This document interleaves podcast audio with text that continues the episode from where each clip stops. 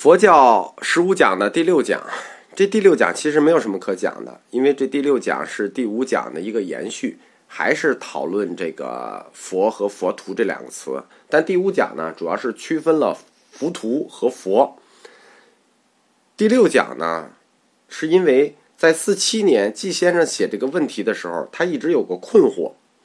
就是佛这个词梵文最早是 Buddha，但是他已经确认。这个词是由吐火罗文翻译过来的，但是吐火罗文里头，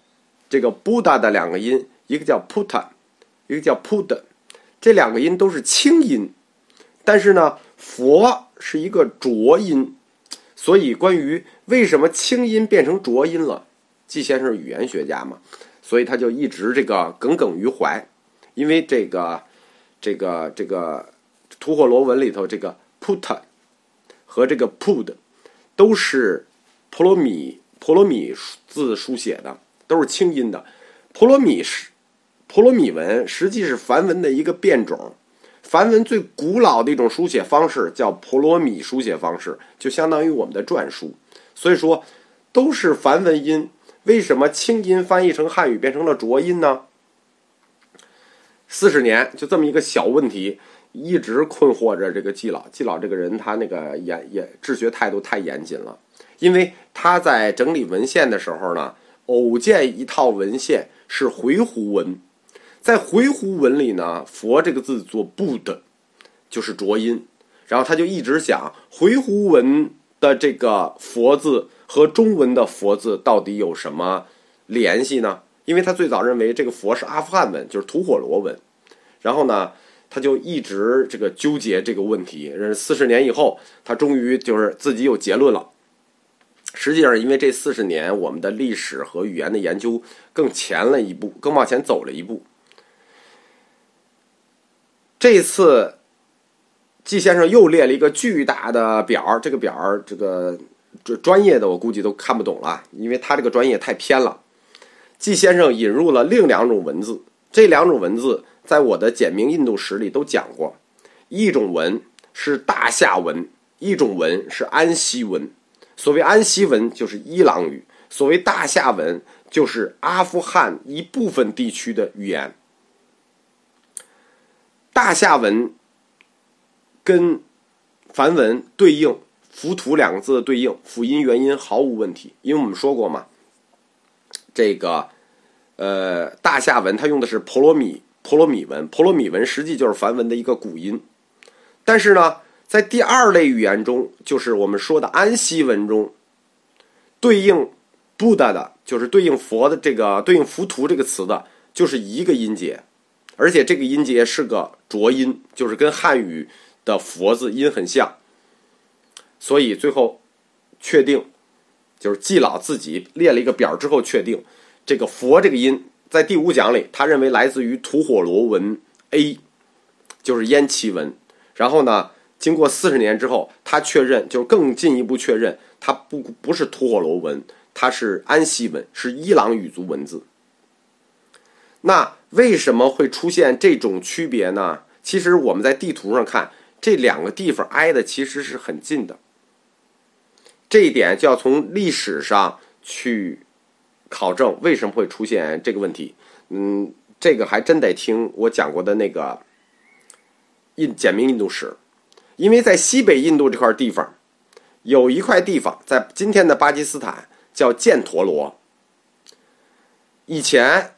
第一波斯帝国的第三任皇帝铁血大帝大流士曾经占领过西印度的一块，就是巴基斯坦一块，那一块占领的那一块就叫犍陀罗。而佛教从中亚，就是从印度经由中亚传入中国的时候，犍陀罗文起了重要的桥梁作用。比如今天我们说弥勒、弥勒菩萨、弥勒佛、弥勒这个词就是犍陀文。这样，在第六讲四十年之后，季先生把中亚语系从吐火罗文、梵文。进一步分化的更细了，就是他把每一个地区的文字都都分离出来了，又分离出来了犍陀罗文、大夏文和伊朗文。分离出它，实际还是在想讨论那个四十二章经的真伪问题。因为有犍陀罗文了，我们说四十二章经看来是从写于大月支的，那它跟印度有没有关系呢？它跟伊朗语族有没有关系呢？上课我们就说过，梁启超认为它是四十二章经是假的，汤永同认为是真的。因为汤先生有这个论述四十二章经说它是真的的时候呢，他举了两个论点。第一个论点是说四十二经出世很早，东汉。桓帝的时候已经被翻译出来了，那就说在那么早的时候，中国文人有没有能力去造这么一套经？第二个就是在东汉末期，牟子《理惑论》的时候，已经详述了四十二章经的这个翻译过程，而且记录很多。就是我们说的，在那么早的时间，有没有能力，就像造伪造文物似的，有没有能力去造伪经，把义理都造出来？而且。《牟子理惑论》和后期的很多典籍是明确记录了这部经是从大月支取得的。但是我们知道，就是讲简明印度史的时候，我们谈过，大月支最早是住在中国敦煌的。他第一次西迁迁到伊犁附近，第二次西迁迁到了今天的阿富汗附近。那么，这个四十二章经的写于大月支，到底是写于第一次西迁，就是？中国新疆的时候，还是到阿富汗的时候呢？季先生认为，他应该是已经到了阿富汗时期，就是已经被轰到了阿富汗。因为当大月支到了阿富汗时期的时候，他就已经开始希腊化了。因为大月支最早他是在中国的时候，他还中国化比较他已经希腊化了。大月支到了阿富汗，受环境的影响，就会。佛经经由这条路线翻译进中国的时候，它就会有很多佛经的翻译，而这个时候传进大夏的实际不是四十二章经，实际是另一部经书，我们常看叫法句经。大夏就根据法句经，所谓四十二章经是大夏根据这本法句经的教义包含的小乘教义整理成的一本佛学入门所以。用的语言是大夏文，在这一点上我们是毫无所知的，这样就解决了我们一直说的另一个问题，就是中国最早的这本四十二章经是不是印度的原经呢？经过这种语言的比对，我们就知道四十二章经不是原经，它是一本在阿富汗地区，就是大夏地区造出来的这个二级经，它的早期经典是印度的法句经。因为法句经很多格式，为了让这个法句经和小乘教义便于流布，所以在大夏重新整理编辑了法句经，写成了四十二章经，再次传到中国。那中国最早的这部佛经的来源就清晰了。在《理惑论》里头提到过，明帝派人去大月支写四十二章经，记住是写，其中有张骞出使。在这一点上，季先生也通过时间考证说这段是错的。为什么呢？就是有四十二章经的时候，还没有张骞呢，那是汉明帝，张骞是汉武帝的。这样就明确出了佛教经由陆地从印度传入中国的一条路径。这条路径是什么呢？印度到大月支到中国，这就是第一条路径，就是从。犍陀罗，就是今天的巴基斯坦，到今天的阿富汗，到中国，这是第一条路径。第二条路径是从中文的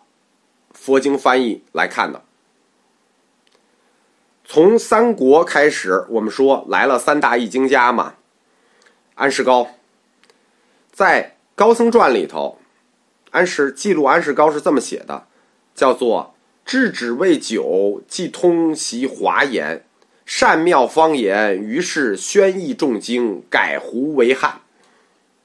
在《支娄迦琛传》里头，在《康僧会传》里头，在《支谦传》里头，都描述了这几个人在西域到中国的这个传教过程，就是怎么从西域来的。但是《高僧传》里头，在写到他们译经的时候，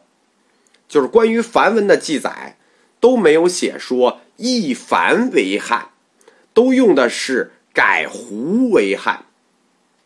大家知道啊，胡这个词在中文里头是有贬义的，因为凡它是一个，就是我们要比较凡是指梵文嘛，我们中国人还是比较这个为尊者讳的，所以我们不会把梵文指成胡，就是说把梵文说成胡文，胡就是有点没开化的意思。那么在高僧传里头，这几位高僧传里头，这个改胡为汉到底是什么意思呢？胡很简单，中国实际说胡，北狄。就是蛮夷或者说夷狄之人，就叫胡。胡是贬义的，所以高僧传里这个胡，虽然有两层意思，一个是指梵文，一个是指这个夷狄，但是季先生说，根据我们中国人的用文法方式，